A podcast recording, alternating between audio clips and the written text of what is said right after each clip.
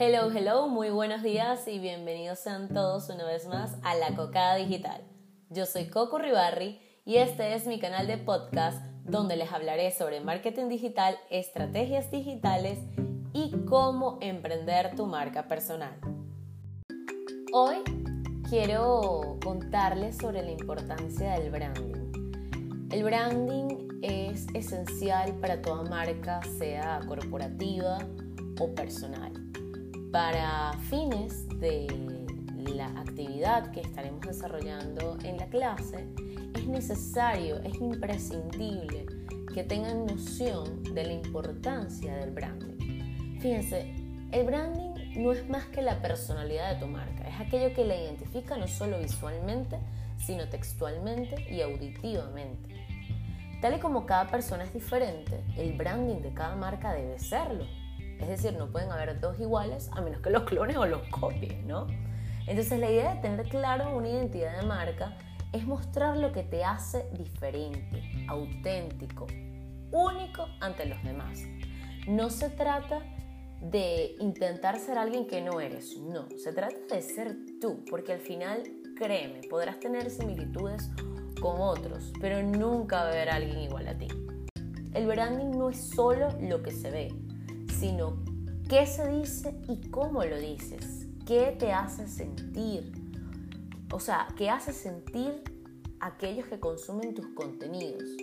Cuando hablamos de branding, hablamos de cosas como el cómo se ve, cómo se siente, eh, el lenguaje del tono comunicacional, la experiencia sensorial, la experiencia de compra y de consumo en caso de un producto o un servicio y la experiencia del usuario que tiene cuando cuando está con esa marca. Cuando la audiencia interactúa con una marca a través de las redes sociales, el website o el blog, se va creando una imagen mental de cómo esa marca, en este caso tú, la persona detrás de la marca personal, qué, es lo que la caracteriza. O sea, ellos te van idealizando de cierta manera a medida de que van conociéndote, ¿ok? Por supuesto que lo ideal es que la imagen mental que tu audiencia se haga de ti, de tu marca, sea lo más cercana posible a la personalidad, a tu verdadera personalidad. Entonces es imprescindible que sepas qué quieres comunicar y cómo lo vas a comunicar. Para las marcas personales debería ser algo más sencillo porque al final somos eso, personas, y tenemos una forma de hablar, una forma de vestirnos y de expresarnos y de ser. Por lo que si marcas corporativas pueden llegar a a construir o a tener un branding sólido, nosotros podemos hacerlo de igual manera.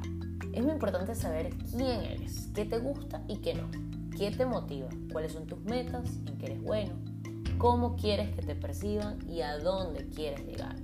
Teniendo muy claro todo esto, estarás encaminado a cómo quieres exponerte en digital. Así que es importante plasmar todos los elementos visuales de nuestra marca, lo que vendría siendo el cómo se ve su vestimenta. Y ello debe tener coherencia con lo que he mencionado del lenguaje, el tono comunicacional, el seguidor ideal, etcétera, que ya hemos venido trabajando en nuestra plantilla construyendo mi marca personal. Entonces, ¿cómo va nuestro proceso de la creación de nuestra marca personal?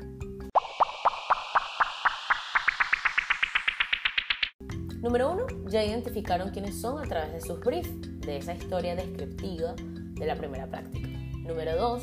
Llenaron la plantilla de la marca personal. Es indispensable, chicos, que tengan esto muy, muy, muy claro. Si no lo tienen claro, estamos por muy mal camino. ¿Ok? Como tercer paso, eh, llegaron a trabajar en el formato de audio. ¿Por qué quise iniciar con este formato a través del podcasting?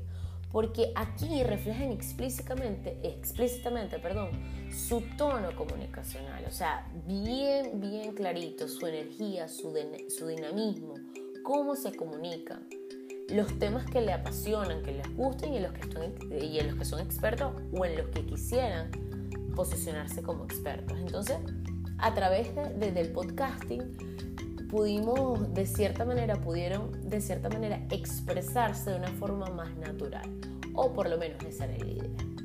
Ahora, La siguiente fase es ya más visual, como bien lo, lo explico. Pero antes de tomarnos fotos y comenzar a diseñar y a redactar nuestros contenidos, que el contenido escrito también forma parte de, de, o debe formar parte de nuestra marca personal, vamos a crear un brand board. Partiendo de la creación del brand board, entramos entonces al formato de contenido visual de diseño e imagen. Pero antes, ¿qué es un brand board? El brand board es la guía básica de tu marca. Es esa pieza que te permite tener plasmado tu línea gráfica, cada elemento visual que conforma la identidad de tu marca. Ojo, no quiero que se confundan y piensen que hablamos de logo. El logo es una parte fundamental de cualquier marca, sea corporativa o personal, pero hay otros muchos elementos que trabajan en conjunto para comunicar exactamente lo que hace falta comunicar. Es importante que, comprendan que el branding visual de una marca es un sistema de varios elementos que actúan de manera independiente, pero a su vez en conjunto crean esa identidad de marca. Ahora bien, debemos crear nuestro brand board como actividad práctica para nuestra materia. Entonces, ¿cuáles son los pasos para crear tu brand board? Paso número uno, tienes que crear un mood board. El mood board es un tablero inspiracional. Es, no sé si se han dado cuenta de, de esos tableros en Pinterest donde hacen como una especie de collage o, o inclusive eh, las personas cuando están terminando eh, el año o comenzando un año nuevo hablan de, bueno, vamos a, a crear nuestro mood board o nuestro tablero de aspiraciones, de deseos. Es algo más o menos similar. No es más que una recopilación de fotos, elementos gráficos, paletas de colores, frases y entre otros elementos que te gustan, que te inspiran y que crees que hacen referencia a ti, a tu personalidad. Entonces, para, para crearlo, la mejor fuente de inspiración y de recopilación de estos elementos es Pinterest. Allí podemos buscar imágenes que nos identifiquen, que expresen de forma visual quiénes somos, qué queremos, cómo nos sentimos, qué nos gusta, qué no, cómo nos vemos proyectados en un futuro y cómo queremos que la gente nos perciba, ¿no? Entonces vamos a recopilar alrededor de 20 elementos. Cuando hablo de elementos, pues eso, imágenes, ilustraciones, frases, eh, vectores, ¿por qué no? Pueden utilizar imágenes de referencia de algunos artistas si tienen a alguien como referencia o alguien, alguien relevante en la humanidad, puede ser un personaje histórico también. Esto es algo ya que va muy eh, de lleno con quienes son ustedes, ¿ok? Como paso número 2, tienen que definir su paleta de colores. Para ello vamos a utilizar Adobe Color o Color Palettes. Hay muchas otras aplicaciones para generar una paleta de colores, pero estas dos son muy sencillas de, crear y, fáciles también. Si no quieren utilizar estas dos aplicaciones, las cuales les voy a dar una explicación, eh, un breve tutorial de ellas, podemos simplemente buscar colores que, que, nos gusten en Pinterest y pues tomar como referencia una paleta de colores. Esto para comenzar, ¿no? El paso número 3 es elegir la tipografía, elegir la tipografía que vamos a utilizar, es decir, las letras o el tipo de letras que quieres usar en tus textos. Ellas son parte de tu marca y deben tener coherencia contigo. La vas a usar en los diseños de tus posts, de la web, del blog, al enviar correos, crear presentaciones, más adelante hacer un ebook o un newsletter y mucho más.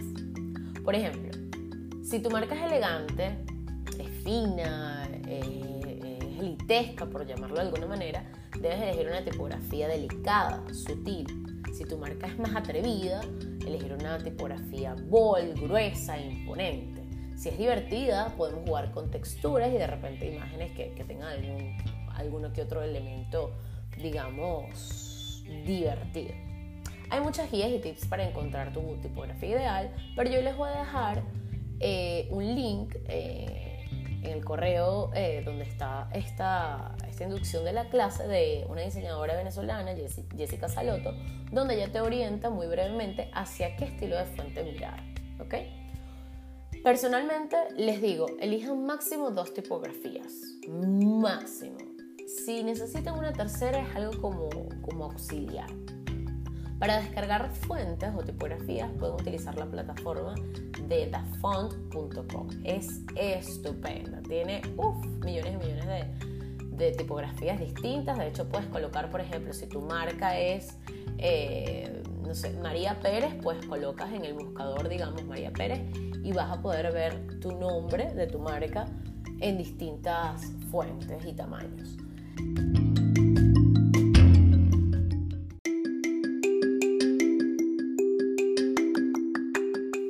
para concluir, vamos con el paso número 4. El paso número 4 no es más que llenar la sección de inspiración.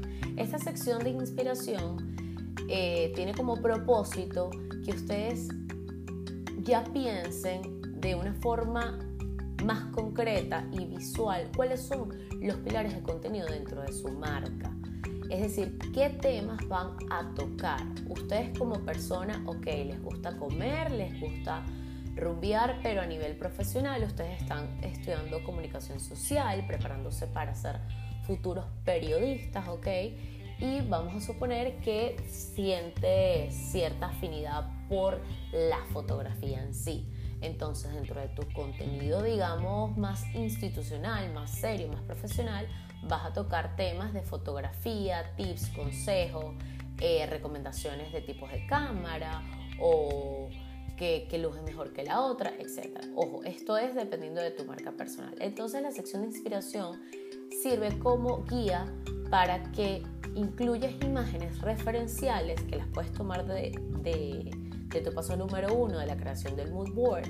Puedes incluir imágenes de Canva o puedes incluir imágenes de los distintos bancos de imágenes que te estoy dando en, en la guía teórica para que tú tengas una orientación de cómo quieres verte, de, cuál es tu look and feel eh, que quieres mostrar en tus redes sociales, en tu website, en tu blog.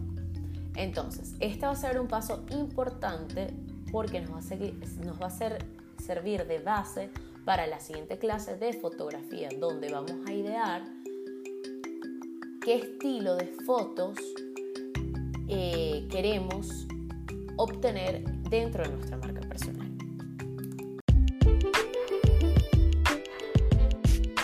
Y bueno, mis coquitos, la verdad quise ser muy breve. Esto ha sido todo por hoy. Eh, les quise hablar un poquito de la importancia del branding y dejarles los pasos a seguir para que puedan crear su brand board. El brand board que van a crear, que van a diseñar para ustedes, para su marca personal, es desde una plantilla que, la, que tienen acceso todos desde el mail eh, que les acabo de enviar, ¿ok? Donde han podido encontrar el enlace de este podcast, ¿ok? También van a tener acceso a varios tutoriales, el tutorial de cómo crear el brand board, algunos ejemplos diferentes de brand board, unos tutoriales de cómo manejar Crelo y de cómo crear de manera auténtica su propio su propia paleta de colores para su marca personal, ¿ok? Cualquier duda, recuerden contactarme vía WhatsApp. Hoy sí estaré disponible entre 1 de la tarde y, perdón, entre 3 de la tarde y 6 de la tarde. Esas son las horas en que los podría atender y responder cualquier duda. Eh, espero que esta clase, a pesar de la modalidad eh, no presencial, les sea de utilidad, que aprendan algo y lo pongan en práctica. Para la clase que viene, para el viernes que viene, necesito que tengan listo su brand board. Es esencial, por favor. Y cualquier duda me comentan. Muchísimas gracias por escucharme, abrir el mail, leerlo y ver los tutoriales. Un besito.